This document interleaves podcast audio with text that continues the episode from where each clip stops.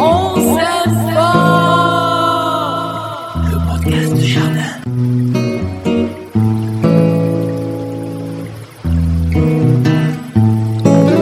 Vendredi 17 septembre. Bonjour à toutes, bonjour à tous. On est ravis de vous retrouver pour ce nouveau podcast et ce nouveau numéro de On s'aime fort. Et on s'aime très très fort. Et en tout cas, vous nous aimez très très fort parce que c'est l'avalanche. Eric. Oui, l'avalanche, je sais. C'est pas forcément la pluie ni la neige, mais il paraît que c'est une avalanche d'autre chose. C'est une avalanche de questions. Vous avez été très très inspirés, très très nombreux à nous envoyer des dizaines de questions. Alors on va essayer de les traiter euh, au mieux et de toutes les traiter, hein, bien sûr. Euh, en tout cas, merci infiniment. Ça nous fait vraiment très plaisir. Euh, Je crois que la prochaine fois, si on demande 10 euros à tout le monde, on a aussi des sous, Eric? Non, on va pas. On n'est pas comme ça. Ils savent très bien que nous ne sommes pas du tout vénal. Pas du tout. euh, pas du tout. Enfin, parle, parle pour toi, moi oui. Euh, en tout cas, Eric, mon cher Eric, tu es toujours conseiller en jardinage naturel et euh, conseiller largement sollicité dans ce podcast. hein. Merci une nouvelle fois.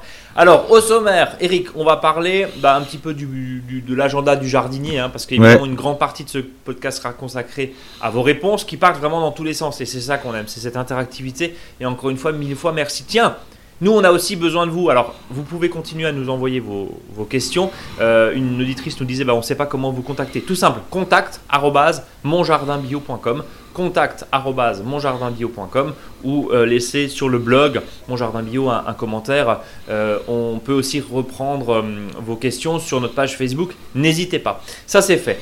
On a besoin, et on va aussi lancer un appel. Mettez des petites étoiles sur vos applications de podcast préférées, puis partagez ce podcast. Voilà, mettez-nous un commentaire, ça nous fait toujours très plaisir, ça nous fait monter dans les classements, et puis ça nous dit combien vous nous aimez. Enfin, j'espère, en tout cas. Voilà, ça c'est le message.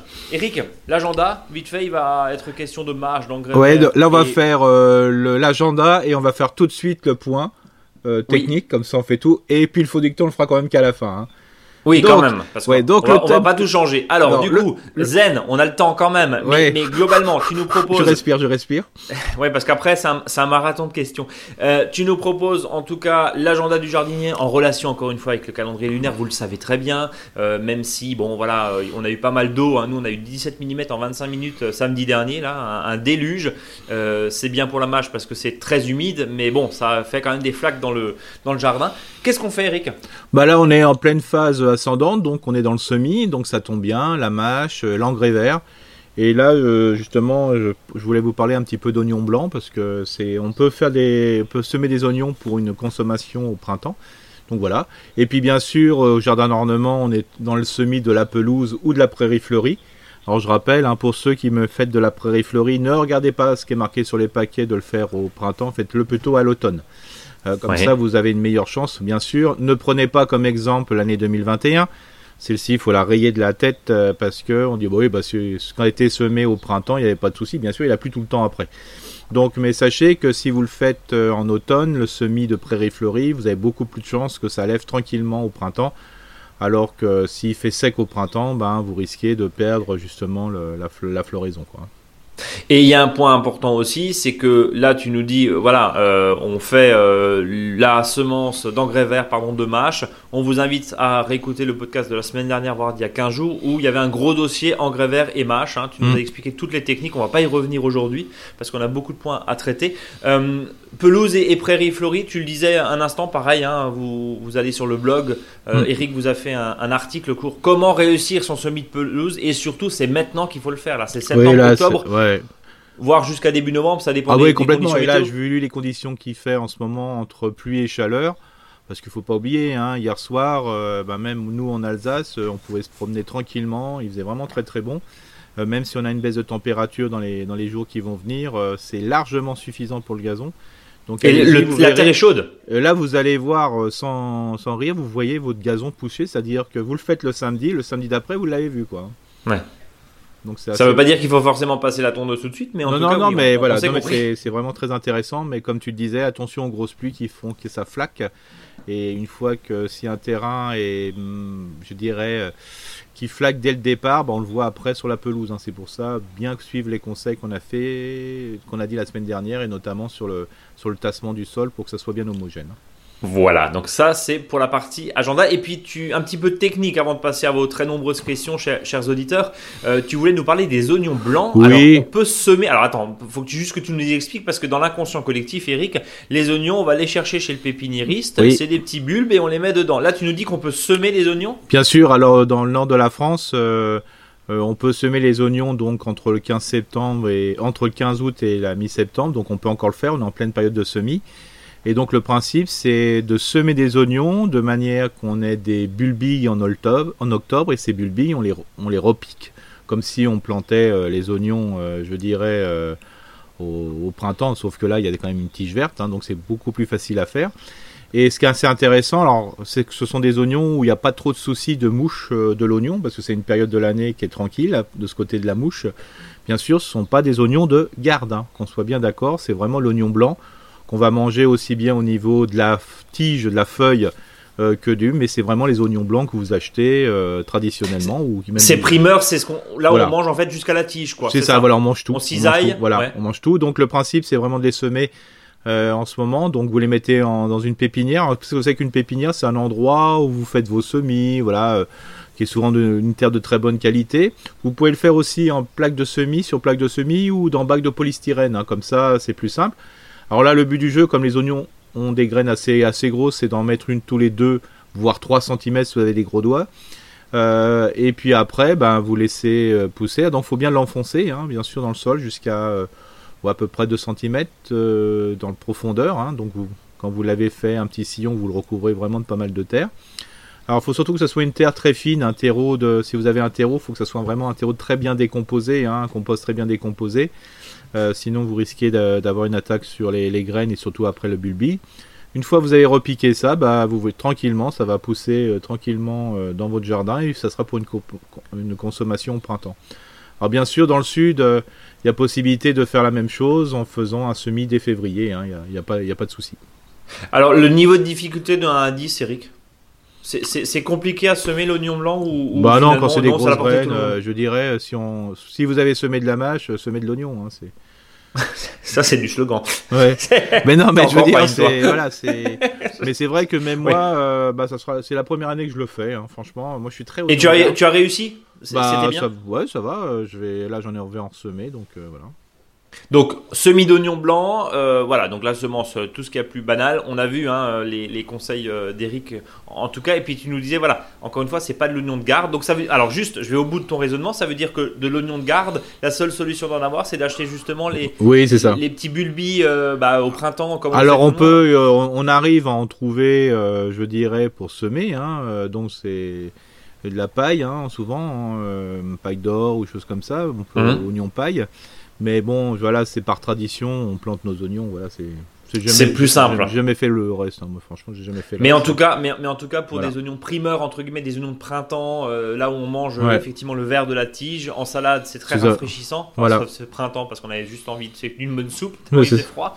Mais en tout cas, euh, on peut en tout cas en semer. Bon, C'est ça, voilà. bah, écoute, On peut le semer plus tôt, voire même si vous avez, comme maintenant, les, la plupart des serres sont libérées des tomates, euh, voilà, parce qu'il y a depuis les remplacer bien sûr. bah utilisez ça. hein. Alors ce que vous pouvez faire aussi, hein, c'est d'ailleurs c'est ce que je vais faire encore là. C'est sous la serre là, je vais mettre euh, mes repiquer mes salades. Alors quand je dis une serre, c'est plutôt un tunnel euh, qu'on peut ouvrir sur les différents côtés. Et puis euh, bah, quand vous repiquez de la salade, euh, bah, vous avez de la place entre, hein, parce que vous allez mettre tous les 30 cm, parce que des fois on se fait un peu avoir, mais les salades d'hiver sont des fois très larges, hein, très très importantes au niveau du, de la circonférence. Et donc là, bah, vous le semez entre en attendant, ça, ça, ça va votre pépinière, puis après vous repiquez.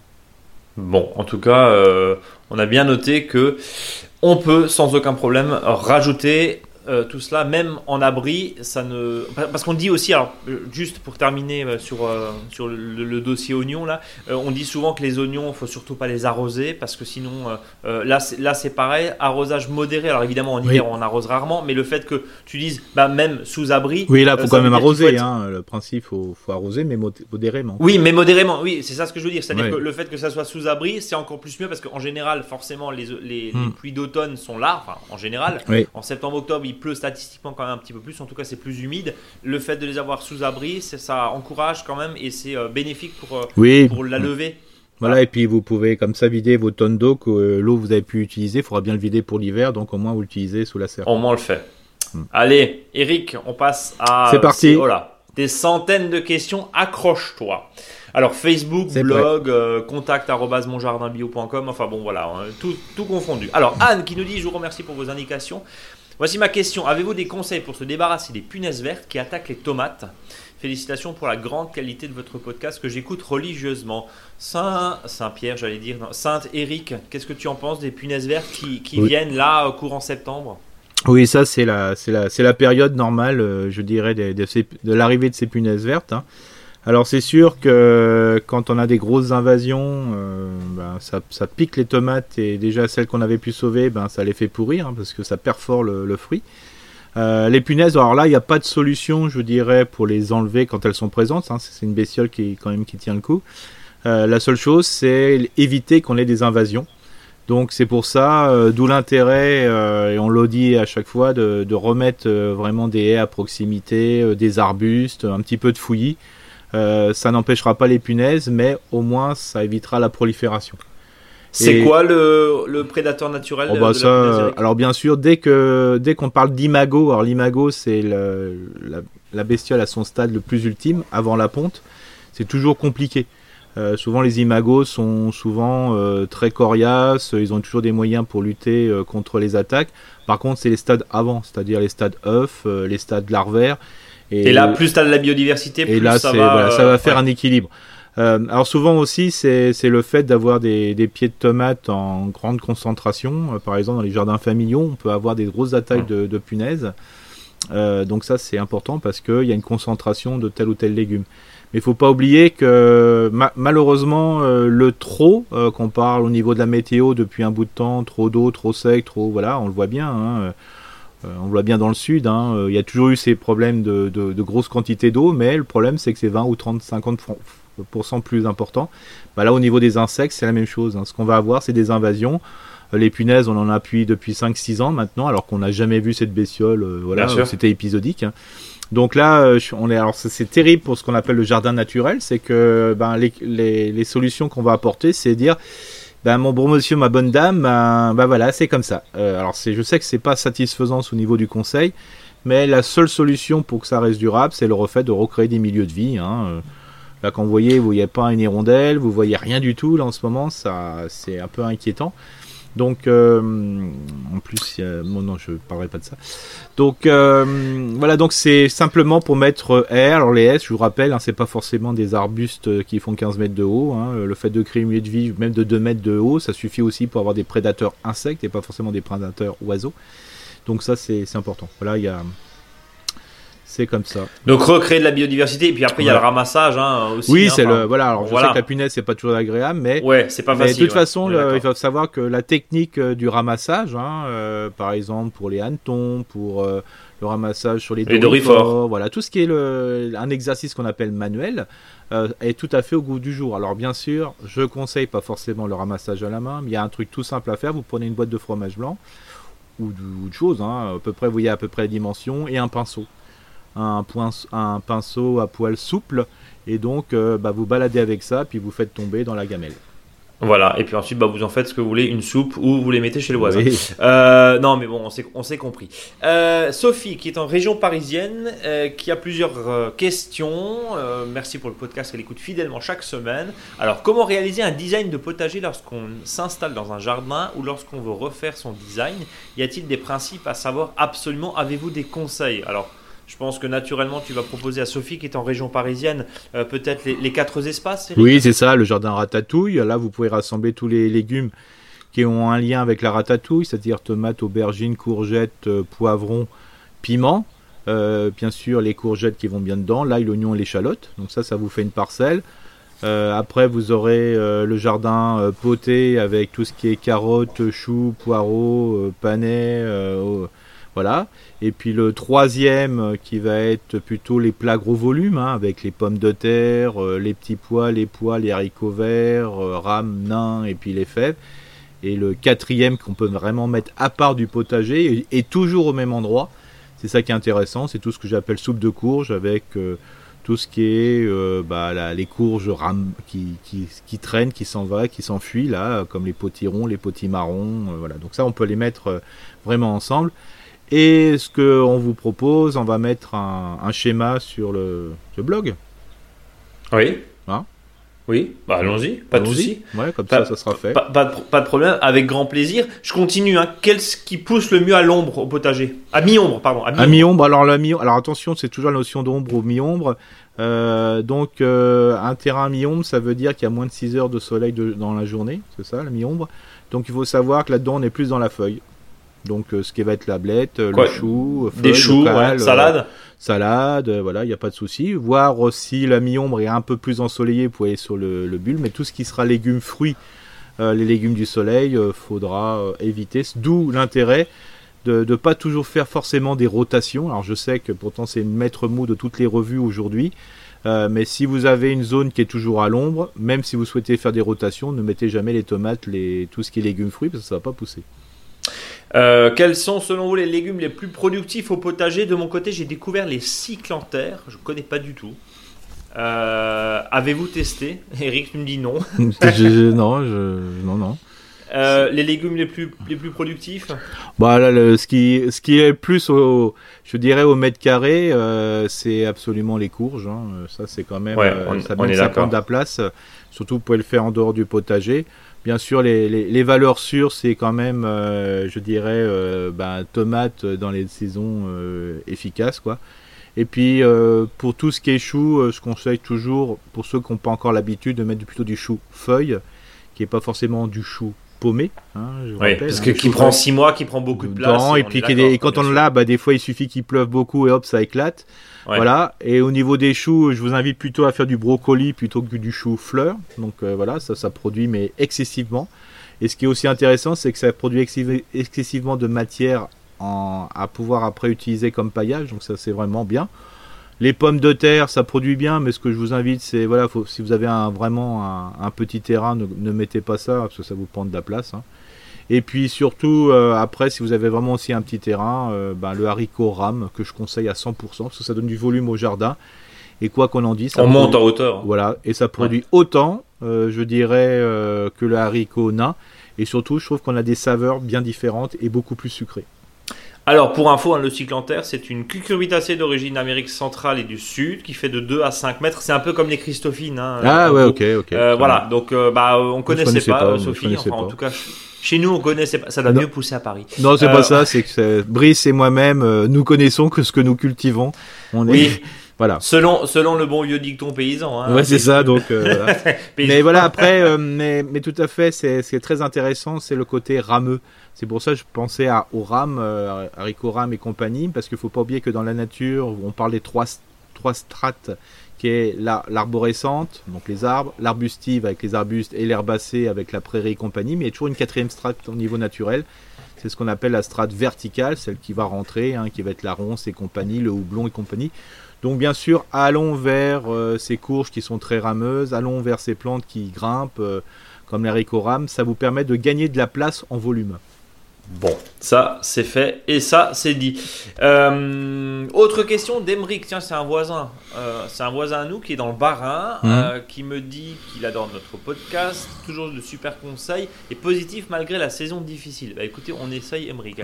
Toutes les semaines j'attends avec joie et impatience votre podcast. Je lis tout, hein, Emeric, hein, comme ça on sait. Alors je vais en aménager dans une, je vais aménager pardon dans une nouvelle maison. Je souhaiterais replanter le verger avec des fruitiers. Conseils pour le choix des arbres fruitiers, distance, date de plantation, tige ou demi-tige, etc., etc.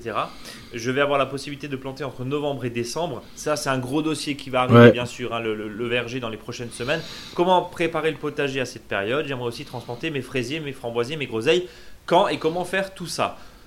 Voilà, beaucoup de boulot pour Emery. Qu'est-ce qu'on peut lui dire en quelques minutes Bah déjà c'est très c'est très pratique parce que s'il a tout fait avant le 15 décembre, ben voilà c'est top. Euh, donc il augmente de 300% les chances de reprise l'année prochaine et notamment la possibilité de, production importante. Donc ça c'est un top. Le fait de penser verger avec framboisier, groseillier, fraises, bah, ça montre bien que là où je reparle les niveaux strates euh, entre l'arborescent, l'arbustive et l'herbacée. Donc ça c'est vraiment la, meilleure des solutions. Alors ce qui est intéressant en Alsace, mais dans plein de régions en France aussi, c'est que vous avez beaucoup d'associations d'arboriculteurs et d'arboricultrices qui font, alors quand je parle ça, c'est pas des producteurs de fruits, des producteurs euh, professionnels. Hein. Ce sont des associations de bénévoles qui, qui proposent vraiment des, même des, des, achats de plantations, et je le vois en Alsace par exemple, bah, autant des fois passer par une, association, on paye sa petite cotisation, c'est sympa, on reçoit fruits et abeilles, c'est aussi sympa c'est une revue, un local. Et puis en plus, ça, permet d'avoir des commandes groupées où là, au niveau des arbres fruitiers, ça coûte quand même bien moins cher et puis vous avez une qualité importante. Ce que je conseillerais aussi, c'est plutôt l'achat de demi-tiges hein, qui permettent de produire plus tôt et pourquoi pas des bastiges, quelques-unes pour avoir des fruits plus tôt parce que plus on prend quelque chose qui est vigoureux, plus on va avoir une production qui va être à partir de la 8e, 9e feuille, c'est-à-dire 8-9 ans. Donc c'est pour ça que là c'est un choix, d'où l'intérêt de mettre des framboises, d'où l'intérêt de mettre des petits fruits, de fraisiers en ce moment, de manière d'avoir des fruits l'année prochaine pour faire patienter l'arrivée des cerises et des pommes ou des prunes qu'on avait plantées. Date de plantation avant le 15 décembre, c'est ce que tu dis hein Important. Déjà, un, on a un meilleur choix au niveau des, variétés proposées chez les professionnels. Et deux, euh, bah, il suffit qu'on a, sauf 2021, je n'arrêterai pas de le dire, euh, si on a un printemps qui est un peu sécos comme le mois d'avril, des fois, ben, ça permet une reprise beaucoup plus efficace. C'est comme le gazon au final. Ah oui, non mais de toute façon, il euh, faut. Même Combat. De toute façon, euh, c'est simple. Hein, et à la chute des feuilles, on plante. C'est donc c'est vraiment à l'automne, faut planter. Donc comme les feuilles tombent entre le 25 octobre et le 15 novembre globalement, ben, on plante à cette période, c'est le meilleur moment. Quoi. Euh, distance de plantation, euh, Alors, c'est marqué, euh, prenez conseil. Ouais, prendre des conseils, voilà, bien, bien demander des porte-greffes qui correspondent. C'est ça qui est intéressant sur le fruitier, c'est que la vigueur est déterminée par le porte-greffe. Je rappelle, le porte-greffe, c'est entre guillemets la racine de votre arbre fruitier et la variété dessus, ce qu'on appelle le greffon, ça sera la variété. par exemple, je mais voilà, je vous donne peut-être des, des, noms barbares. Le cerisier, bah, il sera peut-être sur Sainte-Lucie, donc ça c'est le porte-greffe, ou sur Merisier, ça aussi, c'est le porte-greffe. Donc, ça sera des arbres qui seront un petit peu, euh, un peu grands. Et par exemple, bah, pour avoir des cerisiers plus petits, bah, faudra, ça faudra que ce soit des arbres qui soient greffés sur, par exemple, un porte-greffe s'appelle Maxima 14. Bon, voilà, c'est des noms un peu barbares. Euh, mais votre pépiniériste saura vous conseiller. Ça, c'est important. Euh, bon, voilà, merci Émeric. Mais on va faire un gros dossier sur les arbres fruitiers, de toute façon, début octobre. À suivre. Ça, ça, ça suivre effectivement à suivre dans les prochaines semaines euh, dans, dans On s'aime fort, euh, en espérant avoir répondu à toutes vos questions. Laurence qui nous dit merci pour votre émission malicieuse et vos conseils. Eric, tu es malicieux. Ah, Depuis trois ans, je fais pousser des pommiers à partir de pépins de pommes et certains ont bien poussé et font maintenant plus d'un mètre. Je me mhm. demandais si je devais les tailler et je suis preneuse pour tout conseil concernant leur entretien. Je ne suis pas sûr que les pommes qui pousseront dans quelques années seront bonnes, mais je cherche à planter des arbres dans un espace vert euh, d'un supermarché qui m'ont gracieusement été mis à disposition à moindre coût car je n'ai pas l'accès à l'eau, donc très peu envie d'investir dans des végétaux qui poussent sous les étés toulousains. Merci d'avance pour votre réponse. Alors le fait de relire l'intégralité de la, de la question permet aussi de contextualiser évidemment euh, mhm. l'environnement où vous êtes, euh, Laurence. Euh, on doit tailler justement des, pommiers qui font plus d'un mètre, Eric? Alors là, il faut savoir que c'est une très bonne réaction que, que comment elle s'appelle Sophie? Laurence. Laurence, parce que je suis perdu dans les prénoms maintenant. que Laurence a eu, c'est-à-dire que il est sûr que quand on plante un arbre racine nue, euh, on n'est pas sûr qu'il reprenne normalement, que le sol lui corresponde et compagnie. Le fait de semer des pépins, bah, si vous avez un arbre qui a poussé suite à, au pépin dans de bonnes situations, il a un système racinaire qui sera puissant et on sait que au moins le fruitier va tenir. Et donc bien sûr, euh, le, le, problème du pommier, c'est que c'est de la c'est de la multiplication qui va se faire par semis, donc ça veut dire comme c'est une pollinisation obligatoire, ça veut dire que le pommier qu'on aura eu à partir du semis d'une telle pomme ne sera pas forcément le même que ce qu'on avait à partir de la pomme, parce qu'il y a une pollinisation croisée qui est obligatoire et vraiment très stricte. Donc par contre, ce qui est assez intéressant, c'est que là, en ce moment, Laurence est en train de former ce qu'on appelle des porte-greffes. Et notamment dans le sud de la France, hein, si je peux dire que Toulouse est le sud de la France, des fois le tour m'a dit mais non mais non mais non, mais bon voilà quand même. Euh, c'est très intéressant parce que à cause des conditions climatiques, ils deviennent de plus en plus sécos. Euh, ben c'est apprendre à greffer ce qu'on appelle euh, les friches et compagnie. Alors là, c'est fait sa propre friche.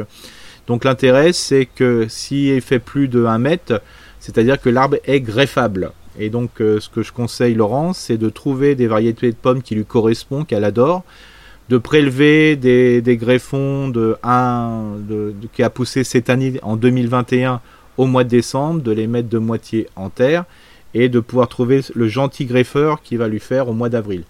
Et donc comme ça, elle, aura des arbres fruitiers sur, sur les propres racines et ça lui permettra d'avoir la variété qui lui convient. Si elle ne souhaite pas greffer les arbres parce qu'elle préfère euh, avoir une poutre spontanée et d'attendre, parce qu'il ne faut pas oublier que là, les arbres, quand ils sont issus de semis, ben, les fruits vont mettre du temps à venir, hein, parce que là, là c'est voilà, là c'est 10 ans, 10, 12 ans avant d'avoir des fois des, fruits en quantité. Enfin, quand je dis pour faire une tarte. Hein. Euh, alors, il y a deux solutions possibles. La plus simple, c'est de laisser faire. Tout comme ça, ça sera le port naturel de l'arbre. Euh, l'arbre va plus vite pousser que normalement parce que on va pas le taquiner euh, et donc presque, elle n'aura même pas besoin du tout de le tailler. Faut pas oublier qu'un arbre fruitier, une fois qu'on l'a taillé, ça, il doit être taillé à vie. Hein. Donc le fait de laisser pousser comme ça, ben, ça va faire des pommiers entre guillemets sauvages. même si ce sont peut-être des variétés qui seront peut-être très contemporaines. Mais comme dit, euh, voilà, ça c'est une solution, mais ce que je conseillerais, ça serait de faire un mix, c'est-à-dire euh, laisser en sous forme arbre, voilà, et d'autres de, les greffer, comme ça, ça permettra de choisir et d'avoir une biodiversité au niveau variétal qui est intéressante. Et ça, ça peut être fait sur toutes les espèces, pommes, poires, cerises et compagnie. Voilà, Laurent, on part et on reste pardon en Haute-Garonne où Régis nous dit qu'il écoute notre podcast tous les vendredis soirs. Merci pour vos conseils avisés et basés sur le terrain. On essaye. Alors, il, a, il habite pardon Colomiers en Haute-Garonne et à la fin des cultures d'été arrive, hein, la fin des cultures d'été arrive, ces courgettes ne donnent presque plus euh, elles ont bien donné malgré un peu d'odium chaque année. J'ai enlevé certaines feuilles attaquées, mais j'en ai aussi laissé pour ne pas qu'il y ait trop de conséquences sur la production.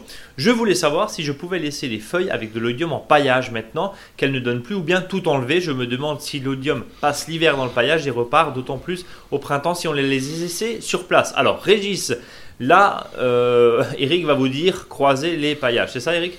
Oui, voilà. Le principe, c'est que, de toute façon, si vous avez de l'oïdium depuis des années, vous aurez toujours de l'oïdium. Hein. donc, euh, c'est-à-dire que tout simplement, c'est les conditions de, milieu, euh, le temps, voilà, bah, qui va faire que l'oïdium ou pas va se développer. Et puis avoir de l'oïdium à cette époque, c'est complètement normal. Hein. La, plante est à bout de souffle, les conditions sont particulières pour avoir de l'oïdium, donc il n'y a, pas de souci. Euh, donc, euh, ce que je conseillerais, ben, c'est justement si vous remettez vos courgettes à cet endroit-là, je vous invite à enlever tous ces déchets et de le mettre ailleurs.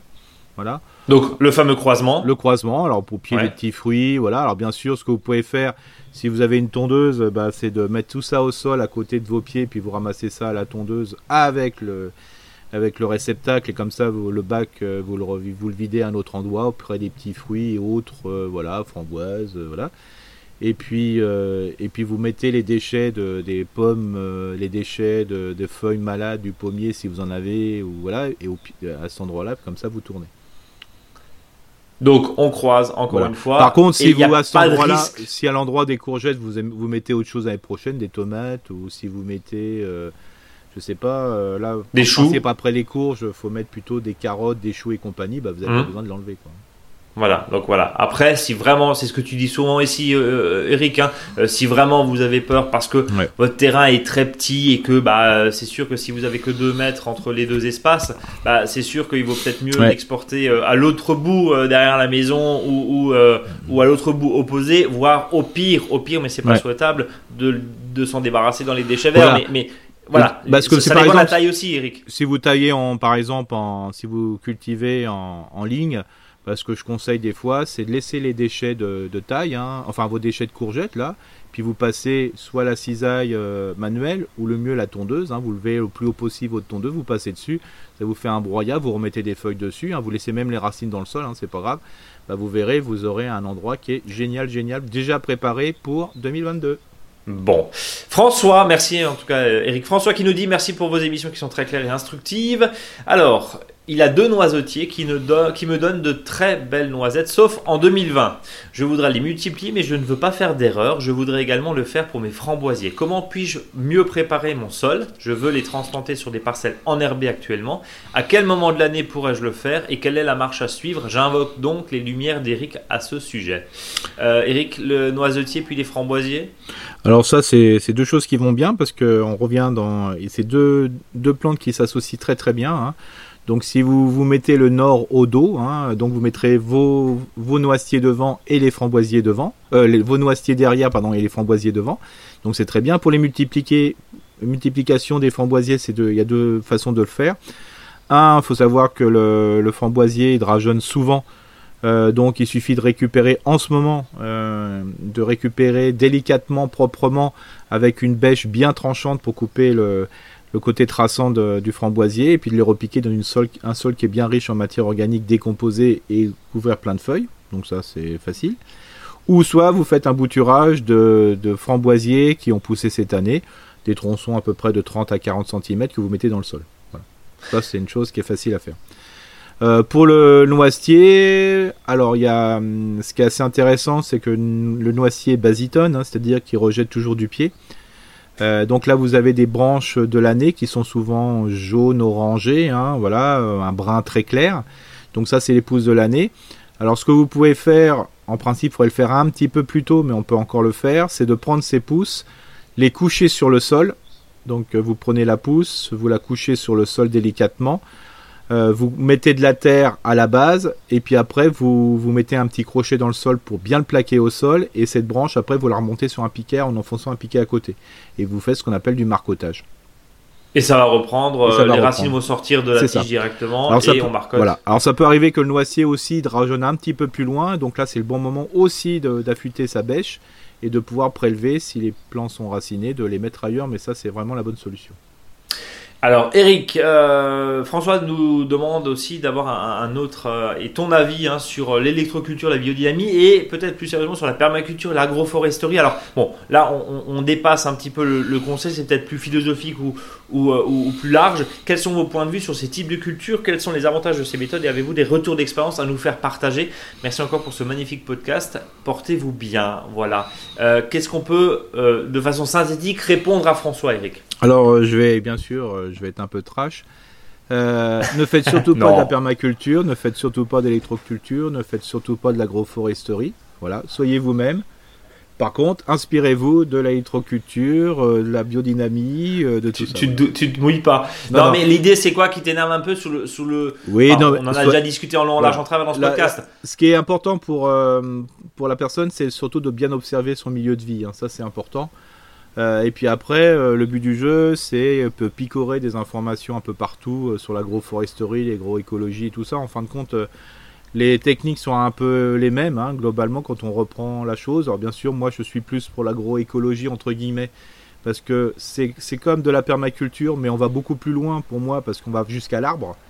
je dis pas qu'en permaculture, on ne le fait pas mais euh, souvent dans le voilà dans la dans l'information générale euh, qui est donnée euh, grande presse et compagnie c'est plutôt le, jardin pour faire ça oui c'est carottes et poireaux et puis basta alors que l'agroécologie bah ça va. Là les gens alors ceux qui vont un peu plus dans le dans cela dire oui c'est que les arbres bah non en réalité c'est un peu tout. Donc c'est pour ça de toute façon moi je conseille toujours le jardin forêt hein, en sachant que si vous avez un jardin forêt vous avez forcément à côté jardin pour le, les légumes. Donc ça fait un ensemble. Donc là, vous ferez plus de l'agroécologie, entre guillemets, et l'autre, vous ferez plus de la permaculture. Mais déjà, le fait que le sol soit toujours couvert, euh, que, le, que on, respecte, je dirais, euh, les, le lien avec le sol, que le sol soit toujours vivant, voilà.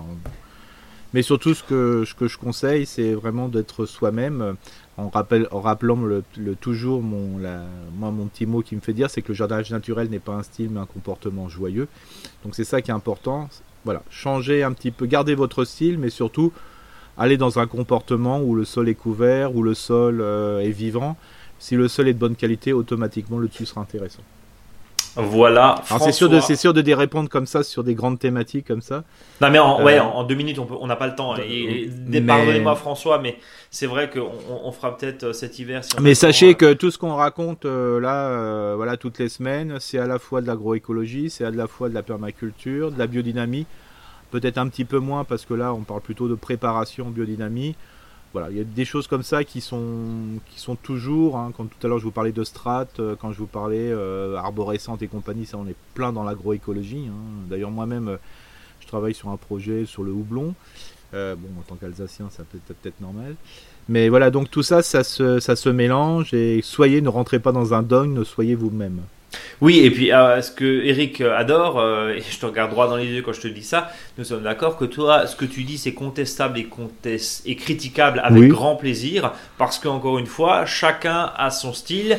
Euh, tu es là pour, euh, pour donner ta vision, mais encore une fois, il y a des choses. On parlait la dernière fois de planter de l'ail pour éviter la cloque du péché tout autour du péché. C'était il y a quelques semaines. Tu me dis oui, mais en même temps, l'ail et le, et le péché, il adore le même type de sol. Oui, c'est ça. Donc Ouais. derrière, est-ce que ce petit truc de grand-mère fait pas que bon voilà. Donc il y, a- il y a tellement. y Oui, a et puis on se prend, et on prend aussi une année comme 2021, euh, on revient en, voilà, les cer- ceux qui ont que des Et on fait certitudes. reset. On est d'accord. Voilà, les certitudes, ils s'en prennent plein la tête, hein. euh, C'est voilà, ça, c'est ça. Là, moi, l'autre et- fois, j'ai voulu planter des salades, j'étais obligé d'en récupérer chez quelqu'un parce que je me suis, j'étais pas là pendant 5-6 jours, je me suis fait brouter par des loches, hein, les grandes, les grandes euh, limaces. Bon, bah voilà, hein, bah, il dit, ah oui, toi aussi, Eric, tu t'es fait bouffer par des limaces. Bah oui. hein, euh, voilà. Ça arrive même au meilleur, la un- preuve. Bah oui, c'est bon, voilà, c'est pas, y a pas de Bon. souci. hein. Euh, on continue avec Pierre qui nous dit merci pour votre super podcast, plein de bons conseils. Mes brocolis repiqués après semis sont déjà montés en fleurs. Puis-je quand même espérer des récoltes sur les branches secondaires ou faut-il recommencer? Qu'est-ce qu'on peut dire à Pierre, Eric? Et ben voilà, bah ça c'est le grand principe. Euh, tout ce qui est euh, légumes à fleurs, voire à fruits, hein, mais là c'est à fleurs et notamment pour les choux, on ne mange ce, simplement ce qu'on a besoin. Et comme hein, si le pied est toujours vivant, et je peux vous faire croire à Pierre qu'il a envie de vivre jusqu'au moins le pied jusqu'au mois de mars-avril pour fleurir et pouvoir ainsi faire de la, pollinisation et de la fécondation. Donc plus on va enlever simplement ce qui nous intéresse, voire peut-être qu'à monter en fleurs, Malheureusement, il faut pas trop le laisser pousser en fleurs parce qu'une fois qu'il a des, la fleurie, où il dit bon voilà, maintenant on me laisse fleurir, euh, je vais mourir après. hein. c'est un petit peu voilà, c'est un peu particulier. Donc c'est pour ça dès que vous voyez quelque chose qui est aberrant parce qu'il y a une montée en floraison, ce que je vous conseille tout de suite, c'est de couper euh, bah, la montée en fleurs. Automatiquement, il va vouloir fleurir et quand un, un brocoli veut fleurir, avant il fait ce bouton. Donc euh, oui, je dis toujours. Donc ça veut dire que oui, on peut. Alors Bien sûr. évidemment, ça sera pas le à beau, moins, à le moins que- bouquet, à moins hein. qu'il soit complètement en fleurs déjà, hein, tout jaune, voilà, là ça sera peut-être un peu compliqué, parce qu'il y a une chance sur deux que le pied meure parce qu'il a, il a fleuri. hein. Mais euh, quand je dis fleuri, c'est avec des pétales, hein, on est bien d'accord. Le bouton pour moi, c'est une envie de simplement de fleurir. Mais par contre, euh, le principe sur le brocoli, c'est qu'on peut manger 3, 4, 5 fois dessus. Alors bien sûr, le brocoli, euh, le bouton ne sera pas aussi gros que le premier. Ouais, Mais par disait, contre, ouais. l'ensemble des petits brocolis qui vont arriver bah, feront que ça sera super intéressant. Donc, on résume. Oui, si c'est pas un stade trop avancé, on coupe et sur du secondaire, sur du tertiaire, ça peut Oui. Pour faire, euh, allez, pour le, pour le, pour le délayer, j'allais dire, Ouais. dans la sauce béchamel, dans un gratin, quoi. Ça sera pas le beau brocoli, euh, le beau bouquet euh, qu'on achète au marché, quoi. C'est Ouais. un peu l'idée. Et là, si par exemple c'est les montées en fleurs, mais en réalité la fleur n'est pas complètement épanouie, Oui. ce que je conseille, c'est de couper ces fleurs et de les mettre, euh, bah, vous les faites à la vapeur, hein, pas l'ultra cuiseur, mais à la vapeur. Vous verrez, c'est pas mal à manger aussi. Bon, et voilà, et très tendre, j'imagine aussi, bien sûr. Euh, un message qui nous fait vraiment plaisir, euh, Eric, c'est Damien qui nous dit bonjour de la Suisse, dans la région de Lausanne. Ça fait maintenant des années que je vous écoute et en étant moi-même maraîcher semi-pro et surtout agriculteur, j'apprends plein de choses chaque semaine. Et ben, c'est le plus beau Eh ben, compliment. Alors, vos, vos autres questions, chers auditeurs, Ah aussi, ouais, faites- non, mais là, c'est vraiment euh, chaud. Mais, mais venant de la part, en l'occurrence, d'un professionnel, ça nous touche d'autant plus. Ma question, je me rappelle que vous aviez parlé de créer une haie en taillant des branches et en faisant Oui. comme une barrière qui, au fur et à mesure, la haie apparaîtra. Je ne sais plus le nom de cette technique et je me souviens comment faut-il faire? Pourriez-vous me rafraîchir la mémoire? Alors, je vous avais répondu sur le blog, je crois, Damien, mais Eric, tu peux juste nous mettre une petite piqûre de rappel Oui. sur, ces, sur cette haie de. Benjes, alors ou ASH, hein, donc Benjen B-E-N-J-E-S, hein, pour ceux qui veulent aller en chercher un peu plus d'informations. Et je crois que c'est toujours intéressant de, de redonner le nom de Benjes, parce que maintenant il y en a qui disent tu nous énerves avec ta de Benjes, on dit une ESH, ok. Mais je trouve que c'est une personne, euh, c'est pour au nom de la personne hein, qui a mis, euh, je veux dire, cette, euh, cette pratique à l'honneur. Je trouve de temps en temps c'est bon de rappeler ce nom. Euh, donc c'est simplement d'accumuler des branches, euh, voilà, à plat euh, qu'on a récupérées sur une hauteur qui va jusqu'à 70, 80, 1 mètre, 1 mètre 20, hein, comme vous voulez, mais sur une largeur, une bonne largeur, hein, au-delà du mètre. Et le fait d'entasser des branches, ça permet de maintenir, je dirais, une barrière végétale morte, entre guillemets. hein. Alors bien sûr, le, principe, c'est de le faire sur des dizaines et des dizaines de mètres. Et bien sûr, le fait de créer un milieu de ce type, c'est un écosystème particulier, va faire que la biodiversité animale, les oiseaux, les rongeurs vont déposer des graines cacher des graines ou faire des graines. hein. Quand je dis faire, c'est la petite, euh, crotte du d'oiseau, quoi. Tout simplement parce qu'ils ont pris euh, des graines du sureau d'à côté, ils ont ou caché des graines, va faire qu'à un moment, ben, euh, cette zone va, pousser suite à au semis de ces graines sauvages. Alors ça, c'est le système, je dirais, agricole rural quand on a de la place. Chez un maraîcher, alors ça, c'est vraiment le top du top. Euh, ici et là, vous pouvez aussi mettre dans la haie de Benjes, hein, vous pouvez planter des arbres fruitiers par exemple. Hein, il y a possibilité de les planter. Et entre les arbres fruitiers, bah, vous mettez cette haie. Alors bien sûr, c'est pas considéré comme une haie d'exploitation entre guillemets, Hmm. mais c'est une haie de cueillette qui peut être très intéressant et notamment pour un maraîcher euh, au niveau de la biodiversité. Il ne faut pas oublier que quand vous avez euh, une pression importante d'insectes, par exemple à travers, pour lutter contre ça, il faut à peu près 2 mètres, euh, 2 à 4 mètres euh, de, de, de bande florale, entre guillemets, ou de, de haies euh, pour 50 mètres euh, de, largeur de, de production de légumes. Donc là, c'est intéressant d'in- d'intégrer tout ça dans cet ensemble et pourquoi pas créer aussi dans cette haie une production qui peut être aussi intéressante. Et puis euh, là-dessus, hein, la Ouais. peut venir Voilà. avec euh, Alors pour, euh, des bien sûr, murs, pour- etc., etc. Voilà, pour, pour ceux qui sont plus euh, dans un petit jardin, bien sûr, quand on voit qu'ils font un mètre de haut euh, sur un mètre vingt de large, euh, des fois c'est la grandeur du, large, du jardin. Moi j'en fais plein, mais c'est ce qu'on appelle des benjes à l'alge- alsacienne. hein. Excusez-moi d'être très alsacien, al- alsé, franchouillard. Tout simplement, bah, on met des piquets, hein, c'est-à-dire on fait des piquets, on les met tous les 1 mètre, tous les 1 mètre ou les 50 jusqu'à 50 cm et on entasse les branches. Alors bien sûr, c'est pas le même concept, mais je peux vous assurer que sur une haie, des fois, vous pouvez mettre 2, 3, 3, 2 à 3 mètres cubes de branches foisonnées. Euh, ça sera hyper rangé et ça, c'est le meilleur hôtel à insectes du monde. hein. Allez, on va enchaîner parce qu'il nous en reste tout plein. Eric, euh, Vala qui nous dit euh, merci pour votre émission dans le podcast Illumine mon petit déj dès le samedi matin. Bah écoutez, euh, bon appétit, voilà et bon petit déj. Débutant, je veux planter quelques plants de framboisiers, mais j'hésite sur l'emplacement. Mon jardin est petit, 300 mètres devant, 100 mètres carrés derrière la maison. Idéalement, j'installerai les framboisiers derrière. Le chien n'y a pas accès, mais terre un peu pauvre et exposition au nord. Devant la maison, c'est plus ensoleillé, mais le chien risque de tout manger. Alors au nord, ont l'obligation d'installer une barrière si plantation au soleil. Euh, Qu'est-ce que tu nous peux dire à, à, à Vala Euh, Alors, si c'est fran- bah, si c'est franchement nord, il y a peu de soleil, c'est un, c'est une plante C'est pas la peine. c'est- C'est pas trop la peine, quoi. Ok. Voilà. Euh, par contre, il faut pas oublier qu'elle peut, à travers le framboisier, alors je- à moins que ça soit plus un chien mais un dromadaire, quoi, je sais pas, mais euh, je veux dire le fait de, de faire du palissage. Alors, ce que je conseillerais pour éviter que l'animal se blesse aussi, euh, c'est de faire un palissage particulier, c'est-à-dire que vous plantez des framboisiers en ce moment. Enfin, quand je dis en ce moment, c'est à l'automne. euh, tous les 50-60 cm et au lieu de mettre un paillage un, palissage avec des fils de fer, vous faites euh, un palissage unique, c'est-à-dire vous mettez tous les 50-60 cm de votre framboisier et vous mettez un piquet. Et donc à chaque fois vous attacherez les framboisiers, donc ça permet, bah, même si le chien peut passer à travers, il y aura moins de, dégâts qui sera fait. D'ailleurs, on peut mettre même euh, des framboisiers comme ça. Vous mettez un piquet, vous plantez un, fra- un framboisier au pied, puis les 4 ou 5 branches qui vont être dessus, bah, vous les palissez directement sur le piquet. Ça fait un piquet, des framboisiers palissés sur piquet unique. C'est vraiment très très pratique. Moi, je le fais par exemple dans un potager, c'est-à-dire que dès que ça pousse dans mon potager, je trouve que la branche est belle, bah, je mets un piquet. Au moins, ça va faire de l'ombre sur les légumes, ça va faire un peu de fraîcheur sans non plus empêcher le soleil de rentrer. Donc voilà. Donc voilà, euh, Vala en l'occurrence Ouais. euh, Voilà. euh, le- Alors, quand- alors ça c'est valable aussi pour euh, les écoles, pour quand il y a les enfants qui courent, quand on met des fils de fer, c'est toujours embêtant. C'est Alors, pour dangereux, les animaux, ils se blessent des fois la tête, les oreilles et compagnie, donc je conseille des fois le piquet unique. Un piquet ça coûte 3,50€ à peu près, hein, ça va durer 10-15 ans, donc voilà, c'est un bel investissement. Euh, Sandrine, euh, alors là c'est intéressant aussi. Euh, alors merci en tout cas pour vos, nombreux,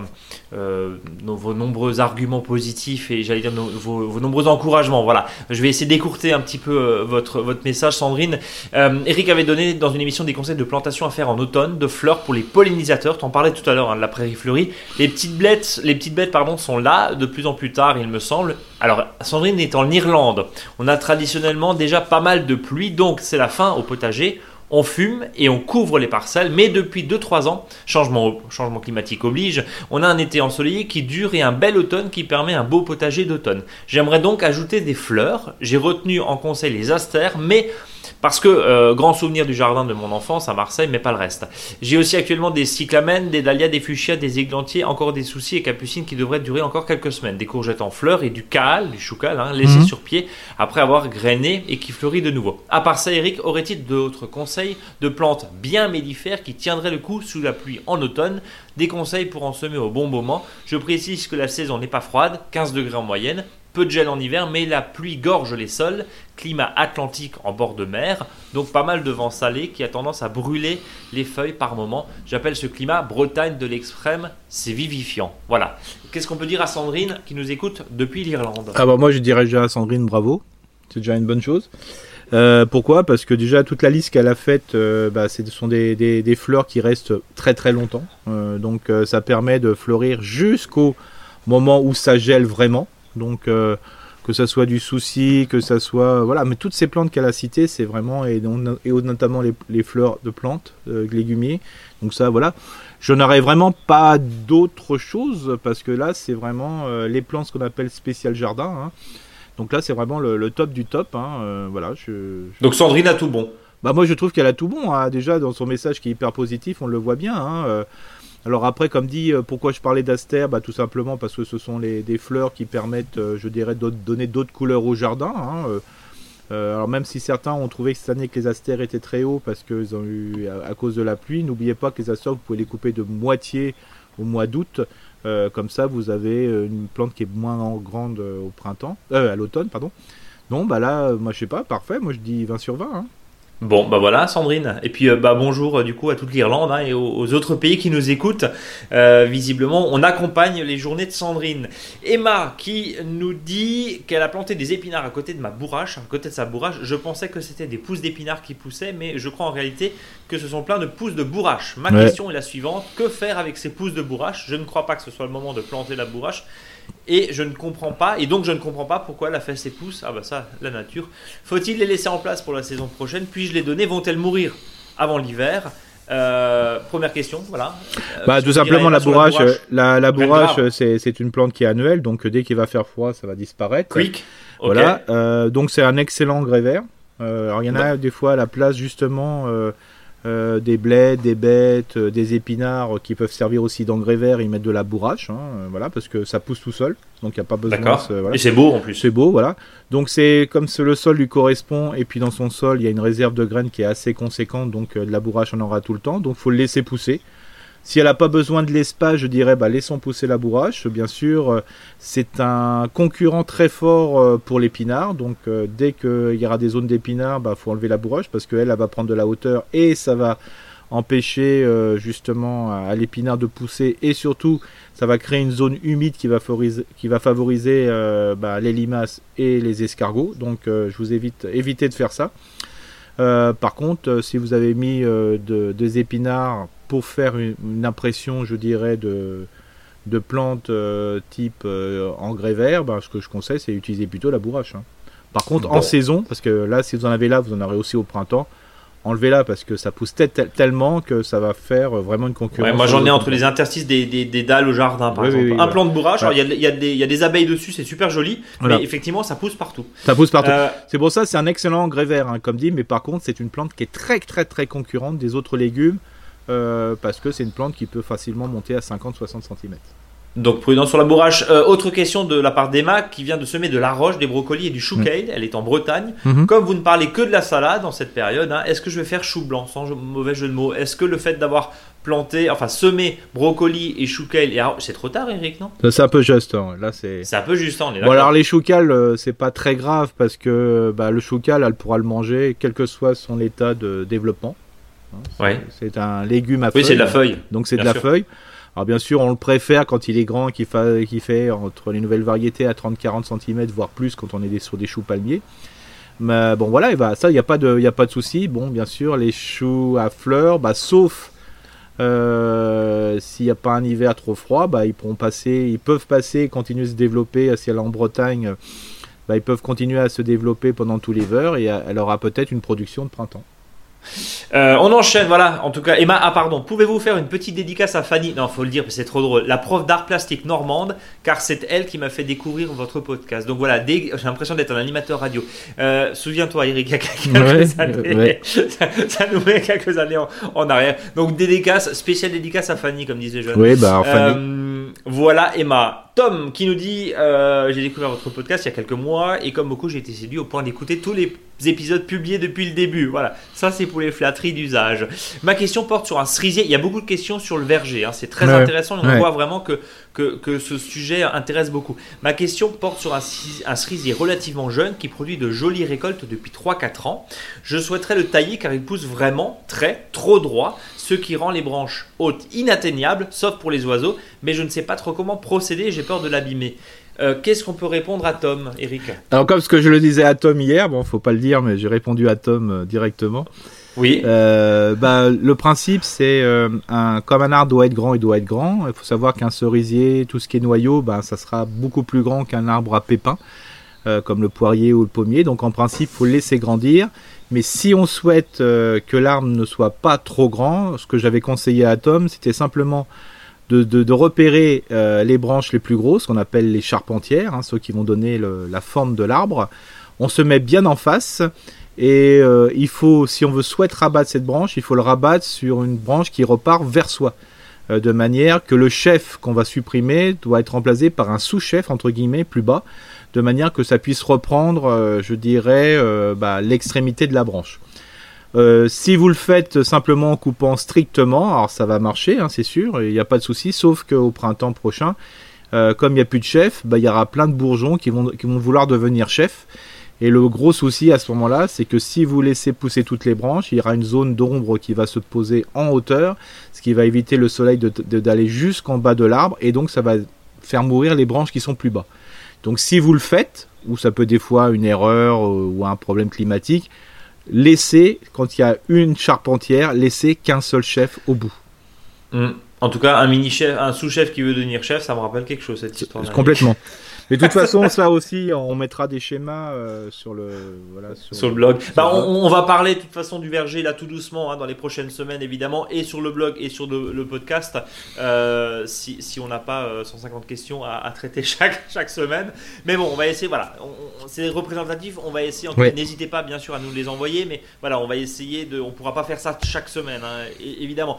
Euh, j'enchaîne. Jonathan de Lille qui me dit J'ai acheté un poirier en jardinerie que j'ai planté il y a trois jours. Je ne l'avais pas remarqué, mais les, taches sur les feuilles en l'achetant, est-ce de la tavelure? Dois-je couper toutes les feuilles ou dois-je couper toutes les branches? Euh, Bon, alors euh, en radio, en, audio, c'est compliqué, mais nous a envoyé des photos. Effectivement, il y a des taches. Qu'est-ce qu'on doit penser? C'est un matériel végétal malade qu'il a acheté Oui, mais ça, ça peut être. oui, ça peut être bah, sur le poirier. Souvent, il y a des taches oranges hein, dessus. Hein. Donc, euh, elles étaient plus brunes. Hein. Ouais, c'était ça. Alors ça peut être aussi de la tavelure, mais il y en a, il y a deux trois champignons qui sont comme ça, un petit peu euh, embêtants euh, sur le, poirier. Bah, souvent, bah, des fois quand on achète quelque chose, ils sont déjà malades. Hein. Il peut y avoir une sensibilité qui a eu lieu. Alors ce que je conseillerais, c'est que ces feuilles-là, et qu'ils les ramassent et on les balance dans le où on met les pieds de tomates et compagnie ou au compostier. Hein, ça c'est le plus simple. Euh, ce que je conseillerais aussi, c'est euh, au printemps, comme il y a eu maladie, euh, donc il y a encore des souches de champignons et des spores, c'est de faire un traitement avec une prêle par exemple. Hein, donc voilà, vous, dès le printemps, vous le faites une prêle dessus. Hein. alors soit vous achetez le produit tout fait, ou soit vous le faites à partir de la prêle. Alors si vous voulez faire tout de suite à partir de la prêle, ce que je conseille, c'est de ramasser de la prêle en ce moment, de la faire sécher. parce qu'au printemps, la prêle... Elle n'est pas forcément là. Elle n'est pas forcément là. Donc ça, c'est important. Euh, les uns et les autres, il y en a, vous aurez peut-être le conseil de mettre un cuivre léger dessus. Alors attention, si vous le faites, vous savez bien que je suis pas trop pour le cuivre, surtout en excès. Bah, si vous le faites, euh, utilisez bien, euh, je veux dire, les bonnes proportions. Prenez un tout petit pulvérisateur. Si vous venez d'acheter le poirier, c'est pas la peine d'en mettre 3, 3 tonnes de litres. Hein, c'est pas la peine qu'il soit tout bleu et qu'il n'y en ait pas dans le sol et que ça bouffe les vers de terre et que ça empêche l'arbre de pousser, donc il sera encore plus malade. Donc ça, c'est important. Faites une jolie fumure de feuilles autres que le poirier c'est-à-dire mettez entre 20, 15 et 20 cm de feuilles pour lui donner un petit peu de, bouffe. Hein. Euh, ça c'est important. Et puis au printemps, vous pourrez verser un petit, un petit coup de purin, euh, un extrait fermenté d'ortie au pied. Hein. et puis comme ça, ça va lui donner plein de vitalité. Et l'arbre va passer euh, tranquillement son temps. Voilà, Jonathan Delisle, allez, on prend euh, les jambes à son cou et on file dans le Var avec Daniel qui nous dit euh, J'ai découvert l'adresse de votre podcast dans le dernier numéro des 4 saisons de Terre Vivante, qui nous a fait un petit article. D'ailleurs, merci à, la rédaction de Terre Vivante. Euh, merci pour vos conseils pratiques. Entre autres, vous parlez des conséquences de la chaleur. Un grand merci. on sent Daniel assez touché par, par en tout cas les propos que tu tiens, Eric. Pour info, je suis dans le Var et déjà attentive à la gestion de l'eau. La question hein, le potager est couvert en permanence avec des déchets et surtout avec du BRF bois mhm. fragmenté, on en a parlé il y a quelques semaines. Le sol est argilo-calcaire. Quel engrais vert supporte le mieux la chaleur et demande le moins d'eau? Quand faut-il absolument arroser? J'aimerais aussi avoir votre point de vue sur les lasagnes et le principe d'enterrer du bois en partie décomposée. Il y a ceux qui sont pour, il y a ceux qui pensent qu'il faut de l'oxygène, avec cette question hein, anaérobie ou aérobie, donc avec ou sans oxygène. J'expérimente aussi les Oya dans des conteneurs. Je prends tous les conseils. Enfin, comment euh, je peux récupérer de la sciure de bois de chauffage, je pense qu'elle voulait dire de la, de la cendre de bois de chauffage, comment me conseillez-vous de l'utiliser? Je vous remercie, un grand bravo pour vos podcasts et PS, merci de penser à vos auditeurs du Sud, oui, qui ont sacrément... Euh, ramassé, on va dire, euh, cette hmm. année pour rester, pour rester poli, avec toutes les intempéries. globalement, cette gestion de l'eau avec les déchets verts, qu'est-ce qu'on peut répondre à, à Daniel Alors, une note très optimiste, c'est-à-dire que plus on va utiliser euh, le système euh, voilà, des, du BRF, euh, je veux dire les lasagnes, s'il y a un endroit où ça va marcher, c'est au sud de Lyon. Je dis pas qu'en Alsace ça marche pas, je dis pas que dans le nord ça marche pas, ça marche très très bien, mais pour voir la différence de résultats, là, du jour au lendemain, c'est sûr que ça va marcher. Ça, aide, bien voilà, sûr. Ça va, pourquoi? Parce que automatiquement dans ce principe du BRF et autres, c'est aussi la gestion de l'eau, du sol, c'est-à-dire comment le sol peut profiter du moindre, la moindre goutte d'eau, euh, de la moindre humidité et de l'optimiser. Et c'est ça le, principe. Donc bien sûr les lasagnes c'est super intéressant. Alors quand on parle de lasagne, souvent on ne parle pas forcément de grosses branches, hein. c'est plutôt du broyat, ça va être plutôt simplement du déchet de taille, euh, qui soit cisaillé grossièrement ou pas. Euh, là, peut-être que ce que parlait l'auditeur, c'est peut-être plutôt des, buttes maraîchères avec du gros bois dedans. voilà. Mhm. Alors, euh, moi, je suis plus pour la création d'un sol. Euh, quand vous avez un sol qui est profond, faites toujours des lasagnes. Ça, c'est le mieux. Si vous avez absence de sol, hein, c'est-à-dire ben, que la roche-mère est proche, euh, que vous soyez en moyenne montagne, sur le Piémont, voilà, ou si vous êtes sur une zone où il y a eu très peu de sol, bien sûr, il faut en créer. Et la meilleure solution pour créer du sol, ben, c'est de faire justement la technique des buttes maraîchères, parce qu'au moins ça vous crée du sol. Mais si vous avez un sol qui est déjà profond, continuez de faire les, euh, le BRF, continuer de faire les lasagnes, c'est-à-dire différents types de couches. Hein. donc ça, c'est important. Bien sûr, les Oya, c'est super intéressant si vous avez des petits jardins. Parce que tout simplement, vous concentrez l'eau à un endroit qui est protégé et la plante se dirige vers la source d'eau. Donc ça, c'est vraiment le top top. Alors bien sûr, si vous Oya qu'on peut faire aussi soi-même avec des pots, évidemment. Hein, Exactement. Alors bien sûr, si vous avez un, très très très grand jardin, ça, va être compliqué. Ça a un coût, voilà. D'où l'intérêt d'utiliser le déchet vert en, en place. Alors, je dis toujours, hein, ce qui est important, c'est d'utiliser son propre déchet vert. Hein. Quand on dit déchet vert, c'est fertilité du sol et non pas fertilisation. Et dans fertilité, il y a aussi la notion du respect de l'eau. De toute façon, il ne faut pas se leurrer, euh, dans, ça va arriver dans les dizaines d'années qui vont arriver, on pourra même plus faire de pelouse, entre guillemets, euh, dans le sud. Oui, arroser travers un green de golf, ça, ça, semble très compliqué. Donc, euh, d'où l'intérêt d'avoir un sol vivant, d'avoir une autre gestion. on en parlait la semaine dernière, justement, par rapport au gazon. Donc, ça, c'est important. Et donc, bien sûr, hein, là, euh, faites euh, lasagne, BRF, euh, ça, c'est la meilleure chose. La question sur les engrais verts, quel est donc sol argilo-calcaire, quel engrais vert supporte le mieux la chaleur et demande le moins d'eau? Alors il faut savoir que là, dans, sur cette période ici, en ce moment, ben, ça sera plutôt tout ce qui est brassicacé, hein, voilà, donc tout ce qui était les anciennes crucifères, là c'est vraiment très efficace. Et puis au printemps, ben là, euh, vous pourrez les févroles. Hein, c'est vraiment super intéressant pour, euh, pour euh, améliorer la qualité du sol et notamment en azote. Et puis la fameuse facélie et autres. Quoi. Et puis aussi, un petit, petit conseil qu'est-ce qui pousse le plus dans son jardin? On parlait tout à l'heure des, fois des plantes qui sont envahissantes, hein, comme la bourrache.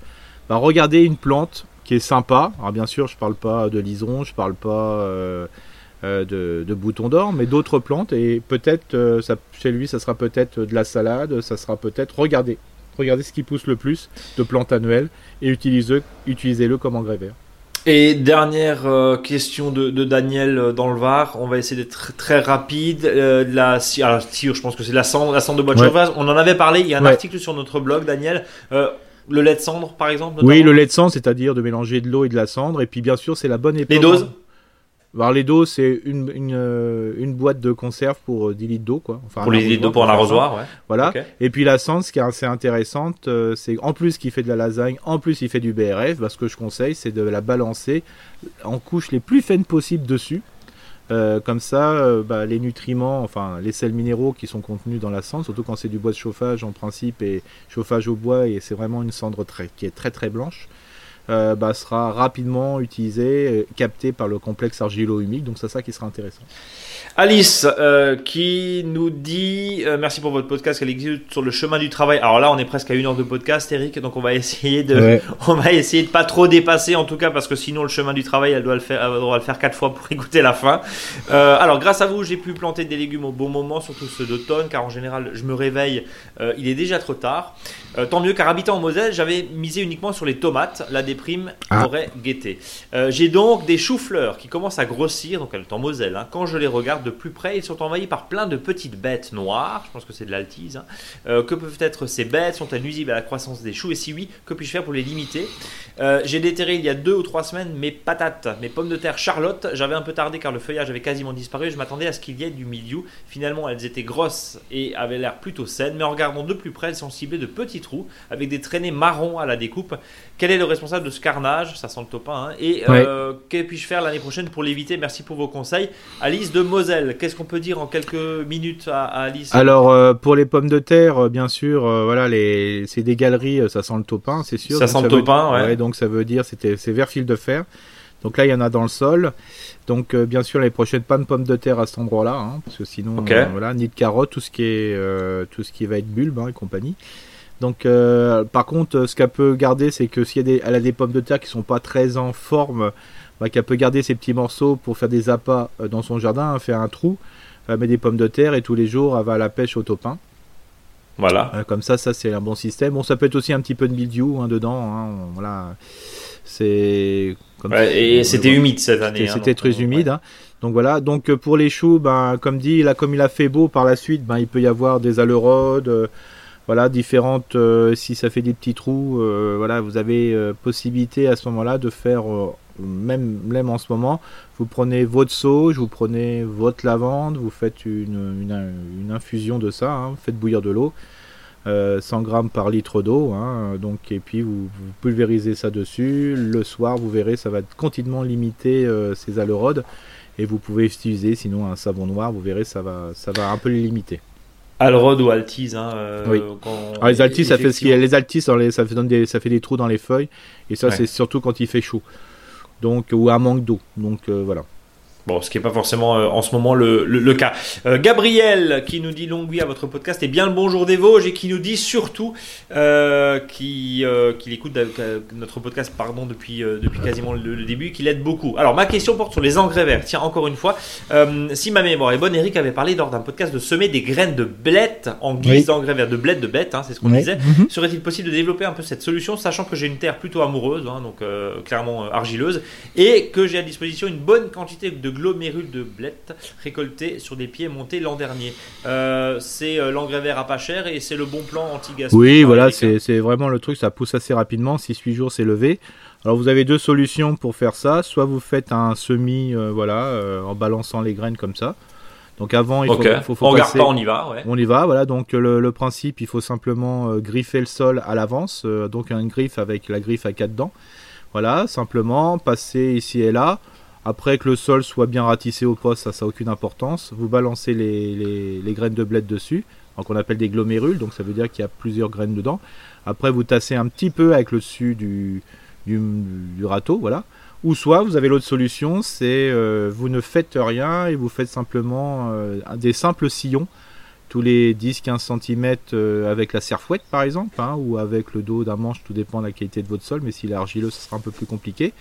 Et puis après, vous semez votre graine, vos graines dedans et vous laissez faire. Et puis bah, le sol va se couvrir euh, tranquillement, ça va pousser. Alors bien sûr, si on met des blettes, on, avait espéré peut-être d'avoir des feuilles de, de 30-40 cm, mais là c'est pas le cas, c'est bah, le sol va se couvrir, point. Donc Voilà, euh, si les euh, cas, font 5 cm de haut, bah, elles font 5 cm de haut. Si l'hiver sera si l'hiver est pas trop froid, bah, elles seront beaucoup plus hautes. Vous aurez encore même plein de bleds au printemps. Voilà, mais c'est surtout pour utiliser le sol. Et puis bien sûr, l'idéal, c'est ce, que vous avez là. Bah, vous, vous faites euh, simplement après, euh, vous donnez un petit coup de, de hein, ou de binette, euh, vous coupez l'ensemble et ça vous fait le, déchet vert dessus. Allez, avant-dernière question, euh, Delphine qui nous dit euh, un grand merci pour votre podcast qui est toujours très instructif. J'ai une question concernant l'utilisation de la litière des animaux au jardin et compost. Est-ce que je peux utiliser la litière de, la litière, de mon chat Les excréments sont retirés dans mon compost, hein, bien sûr, donc sans, euh, sans les, les euh, comment dire, sans les excréments du chat, euh, ou même directement dans mes jardinières, car la litière doit être très riche en azote, mais quid de la toxicité? Qu'est-ce qu'on peut dire par rapport à ça, euh, Eric? Euh, les, les litières des animaux domestiques, en l'occurrence les chats. là. Bah, disons que dans les jardinières, non. Ça, Non, ok. ouais, bah, voilà, parce que y a, la- le sol n'est pas assez important pour, euh, pour pouvoir, euh, je dirais, euh, bah, assumer de l'excès de- d'azote ou autre. hein. Mais après, voilà, euh, moi globalement, si c'est mon chat et compagnie, euh, si vous avez enlevé les gros excréments, moi je le mettrai au compost, il n'y a pas de souci. Au compost, voilà. Ah, Mais bien sûr. une fois, en petite quantité, on Voilà. mélange quoi. Voilà, c'est ça. C'est-à-dire que bien Ouais. sûr, si vous avez un tout petit compost de rien du tout, si vous êtes en appartement, bien sûr, ça, ça doit être évacué autrement. Bien Mais sûr. Dans un grand jardin, euh, voilà. Après, ça fait partie d'un ensemble. vous pouvez facilement même l'épandre sur des zones qui sont pas forcément entre guillemets, euh, je dirais nourricières. hein, voilà. hein. Oui, vous le mettez pas sur, vous, vous paillez pas vos salades avec la litière du chat. quoi. En Exactement. dire plutôt ça. voilà. Ouais. euh, et puis surtout. euh, c'est toujours une, toujours une histoire de, de quantité et puis surtout le substrat de votre litière il faut qu'il soit dégradable quoi. Oui, oui. Alors justement, il y a de plus en plus de, de, de, de- de copeaux de bois ou de, Ouais. pellets de bois hein, qui, qui sont utilisés en, en litière.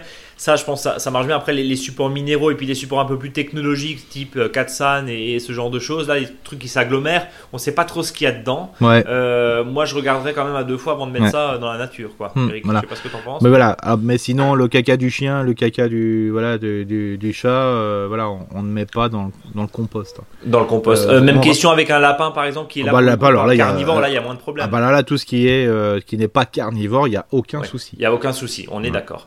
Euh, dernière question, on, on- j'accélère un peu Eric parce que Oui. il est tard, euh, si je puis dire, et tous ceux qui nous attendent dans la voiture avant d'aller au boulot euh, doivent nous maudire. Euh, alors, pardon, Virginie qui nous dit merci pour vos conseils. éclairés. Je vis en région parisienne avec une terre argileuse et j'essaie d'appliquer quelques principes de permaculture depuis trois ans. Malgré la météo incertaine de cette année, je trouve que le résultat est très satisfaisant. C'est bien ce retour Oui, d'expérience. aussi. c'est super. Ouais. Voici quelques questions. J'ai récupéré des centres de, de cheminée et je me demande à quelle période les épandre au jardin. Mon potager ainsi que le pied euh, des fruitiers sont paillés. J'imagine qu'il faut que j'écarte la paille et que je griffe le sol avant d'incorporer les cendres. Et deuxième question, il me reste un peu de purin d'ortie fabriqué ce printemps. Euh, où puis-je le mettre et quand? Voilà. Euh, on a déjà parlé des cendres tout à l'heure. Oui. Donc les cendres, il faut le mettre sur les feuilles. Ça c'est clair, net et précis. Euh, sur ça, les feuilles. Ouais, ça c'est sur les feuilles, hein, c'est la meilleure solution que sur la terre. Euh, ça c'est c'est mieux. Alors, Quand vous avez un, un sol qui est complètement déshabillé, c'est moins intéressant, plutôt le parce que si vous en mettez beaucoup, c'est un petit peu déstructurant. Donc Mhm. le- vous le mettez sur les feuilles. Voilà, après vous gratouillez les feuilles, point. Le but du jeu, c'est que si vous avez un seau de cendre, hein, je sais pas, un, un seau, euh, allez, on va prendre une boîte de fromage blanc d'un kilo, comme ça c'est plus facile pour que le- les gens s'aperçoivent. Bah, un, je veux dire une boîte de- d'un kilo, bah, vous, vous pouvez le, vous le reporter sur 3 ou 4 mètres carrés dans votre jardin. D'accord. Oui, donc c'est- vraiment pas grand-chose. Voilà, On est- et là, et, après vous changez. Et là, il y a vraiment encore un souci. Le seul faire attention, vraiment faire attention, c'est que la, sol- la cendre soit blanche. Parce que plus la cendre est foncée, plus elle va empêcher, entre guillemets, la biodiversité de se développer. hein. donc euh, ça, c'est pas très très bon. Euh, éviter les, mo- les morceaux de charbon de bois, éviter... Voilà. Bien sûr. Alors bien sûr, si vous avez un jardin qui fait euh, 400, 500, 600 mètres carrés, on n'est pas à trois morceaux de charbon de bois. Quoi. On On est, d'accord. d'accord. La- la- la- voilà, le résumé de ce qu'on s'est dit même avant, c'est euh, la question dose. Pareil sur la question de la litière. hein. L'idée, Ouais. c'est évidemment du dosage. Dans une jardinière qui fait euh, euh, 0,2 mètres carrés, il est évident Oui. que c'est compliqué de mettre euh, un kilo Voilà. de cendre dessus. C'est moins le cas sur un grand jardin. Voilà, et si on a beaucoup de cendres, n'oubliez pas que vous pouvez la, bien sûr euh, la, la garder et c'est valable toute l'année justement avec l'histoire du, du lait de, de cendre. Du lait de cendre Voilà, dont tu as parlé tout à l'heure. Si on a l'extrait fermenté d'ortie, ce que je conseille, c'est là aussi pour éviter que ça soit perdu euh, et de le mettre sur de la terre comme ça. Il faut plutôt le mettre sur euh, justement sur le paillage Voilà. Voilà. Ou au compost. Ou au compost. Voilà. Ou au Ça, compost éventuellement. Ou au pire, ça, voilà. ça se garde. il faut hein, le mettre sur, il faut le mettre sur un milieu qui est vivant. Ça, ce qui est important. Alors bien sûr, l'extrait fermenté, on peut le garder d'une année sur l'autre, mais elle perd un peu sa valeur et puis on a peut-être envie Oui. de le refaire. Donc autant Ouais. ça. Comme dit, pareil, hein, euh, si comment ça s'appelait euh, C'était Virginie. Virginie, elle a un conjoint. Euh, S'il va faire pipi, qu'il aille faire plutôt sur les feuilles que sur la terre. Voilà, le petit pipi du, potager. Voilà, c'est Euh. toujours faire de, de dépendre quelque chose sur un milieu vivant. Voilà. En tout cas, merci pour votre. Je, on les a pas compté les questions, mais, Mais on a fait, je pense, une heure d'émission rien qu'avec vos questions. C'était un, un réel plaisir d'échanger. Alors, n'hésitez pas à nous contacter, bien sûr, contact@monjardinbio.com en un seul mot. hein. c'est la manière la plus simple pour nous envoyer vos questions. On va essayer. euh, alors, euh, soyez pas trop nombreux, mais en même temps, ça va être compliqué de dire ça. Vous pouvez nous les envoyer, mais Mais voilà, oui. c'est compliqué de faire une émission qu'avec ça parce qu'au bout d'un moment, euh, Eric là, il est épuisé, euh, il est tout pâle, il est tout Non, mais en sachant Ah. que il faut tout le dire au public, hein, c'est que les questions, on les a pas préparées. Oui, alors oui, alors oui, exact. C'est, c'est, alors c'est pas de l'impro parce que tu as un savoir extraordinaire. Tu es une, tu es une encyclopédie, tu es un Wikipédia du jardin. Oui, peut-être pas, mais Euh, euh, en version en chair et en os et non pas en digital. Mais euh, mais euh, le quid, t'as connu le quid, toi hein? C'est un peu Oh, ça. oui. C'est le quid. ouais, Voilà. c'est ça. ouais. Donc, en gros, euh, voilà, et on les découvre justement, on les prépare pas. On, Ouais. on les découvre. Non, parce que vraiment, sinon, euh, sinon on mettrait trop, vraiment plus de temps parce que préparer après, c'est on fait un cours. Et là, on, on souhaite être plus dans la, la spontanéité de la question. c'est ça. Voilà, quitte à même dire je ne connais pas. Et ça, La là, preuve avec la cucurbitacée on a peut-être plein de défauts avec Brice, mais on est dans la franchise, euh, donc euh, voilà. C'est ça. C'est ça qui est le plus important, quitte à reprendre une question, parce que le fait, comme ça, on est plus dans la spontanéité et c'est beaucoup plus simple à répondre pour nous, et comme ça, on donne le. Bah voilà, ça, et dire qu'on sait pas. Eric, avant de se quitter, il était question d'oignons tout à l'heure, Ouais. avec euh, les petits euh, semis d'oignons blancs. hein. On vous invite Mm. à réécouter. C'était dans les premières minutes de ce très long podcast. Je pense qu'on a euh, explosé tous les records, mais c'était un réel plaisir en tout cas d'échanger avec vous.